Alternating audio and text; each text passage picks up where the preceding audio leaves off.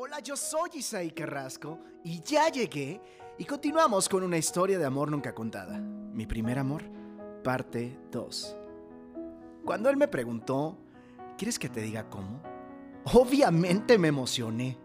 Yo no sé si existía alguna fórmula para esto de las relaciones de pareja, pero cuando observas que alguien está haciendo lo que en estos tiempos parece imposible, entiendes que puede haber algunos detalles que sí importan y pueden hacer la diferencia.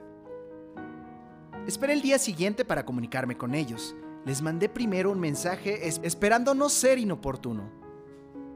Cuando recibí la respuesta, prácticamente ya éramos compas de toda la vida.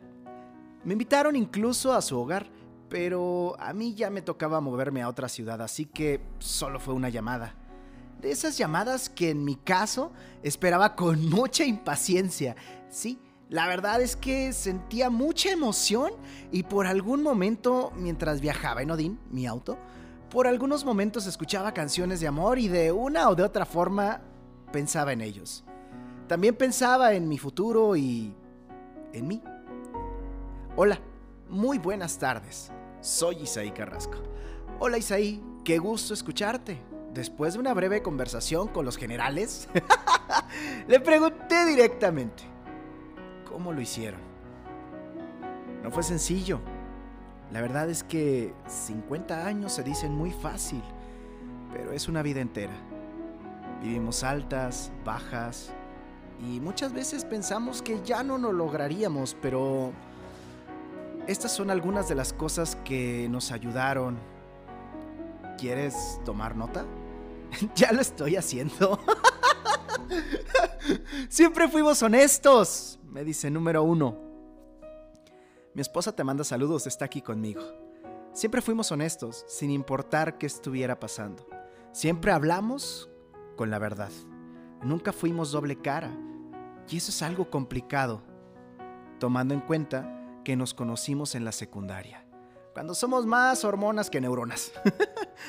Pero también teníamos claro que una vez que mintieran o dijéramos la verdad a medias o escondiéramos algo, podríamos mm, hacer que lo mucho que disfrutamos se desvaneciera y ninguno de los dos quería eso.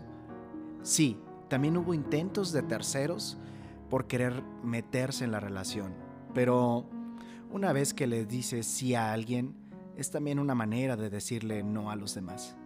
Éramos adolescentes, entendíamos que por alguna razón podríamos cambiar de opinión en cualquier momento, pero el hablar las cosas siempre nos ayudó mucho. Eso me lleva a la siguiente. Nuestro siguiente punto es la comunicación. Ya casados un tiempo pensé que guardarme las cosas y hacerme el fuerte era quitarle preocupaciones a ella. Y puede ser que eso le funcione a muchos, pero aparte de ser mi esposa, ella era mi amiga, mi confidente, mi cómplice, la persona en la que podía confiar plenamente sin sentirme juzgado. De fondo escuché que se quebraba una voz así como cuando aclaras la garganta. Solo pude imaginar la escena de su esposa viéndolo a los ojos escuchando las palabras que él decía. No pude evitar conmoverme. El hablar de situaciones que vivíamos, fueran buenas o fueran malas, o completamente banales. X en el lenguaje millennial. Yo solo dejé que hablara y lo escuchaba con mucha atención. Desde el inicio nos vimos juntos. Ella formaba parte de mis sueños y te preguntarás, ¿qué sueños puede tener un adolescente? Pues quería casarme, tener un lugar donde vivir, compartir mis días, buenos y los no tan buenos, con una persona maravillosa. Hoy puedo decirte que estoy viviendo mi sueño junto a ella. Mis planes a largo plazo eran estudiar, me gradué y por mi trabajo me tocaba estar lejos mmm, durante un tiempo prolongado. Pero el saber que alguien me esperaba y guardaba mi lugar así como yo también, era un motor muy fuerte para trabajar muy duro. Para hoy disfrutar de lo que tenemos. Mucho o poco, pero es algo que hicimos juntos. Tenemos una pequeña cabaña en el bosque. Tiene un lago que corre a la orilla. Nuestros hijos ya son profesionistas, ya somos abuelos, pero en ese entonces soñábamos con una vida de esta forma. Viajamos a la ciudad para convivir con la familia y en ocasiones ellos también vienen. Lo siguiente es el respeto. De novios fui a hablar con sus papás para pedirle permiso de cortejarla. La llevaba siempre a la puerta de su casa. No todo fue sencillo. Su papá decía que solo entraría a la casa el hombre con quien ella se iba a casar. Y pues no se equivocaron. Al abrirme las puertas, y aquí estamos. Tardé algunos años en ganarme el respeto de mi suegro, pues teníamos algunas o muchas diferencias. Eventualmente lo logré y llevamos una relación muy divertida. Incluso él me ayudó cuando le propuse matrimonio. Ya de casados, decidimos no irnos a dormir si había algo pendiente que arreglar.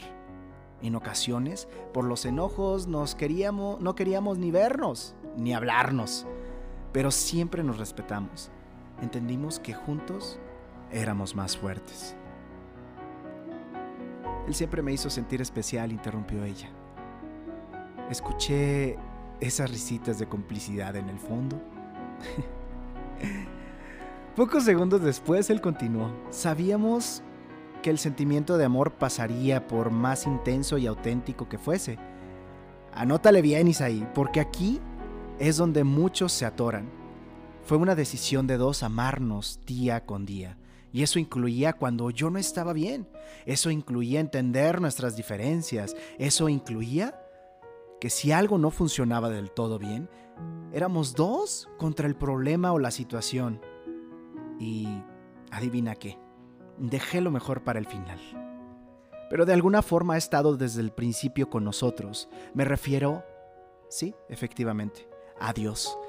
Y no es que tengas que profesar alguna religión en específico, pero es entender que si estamos juntos, existía algo más allá de nuestro entendimiento. Había bendecido la decisión de estar juntos. Te quiero hablar muy desde el fondo de mi corazón.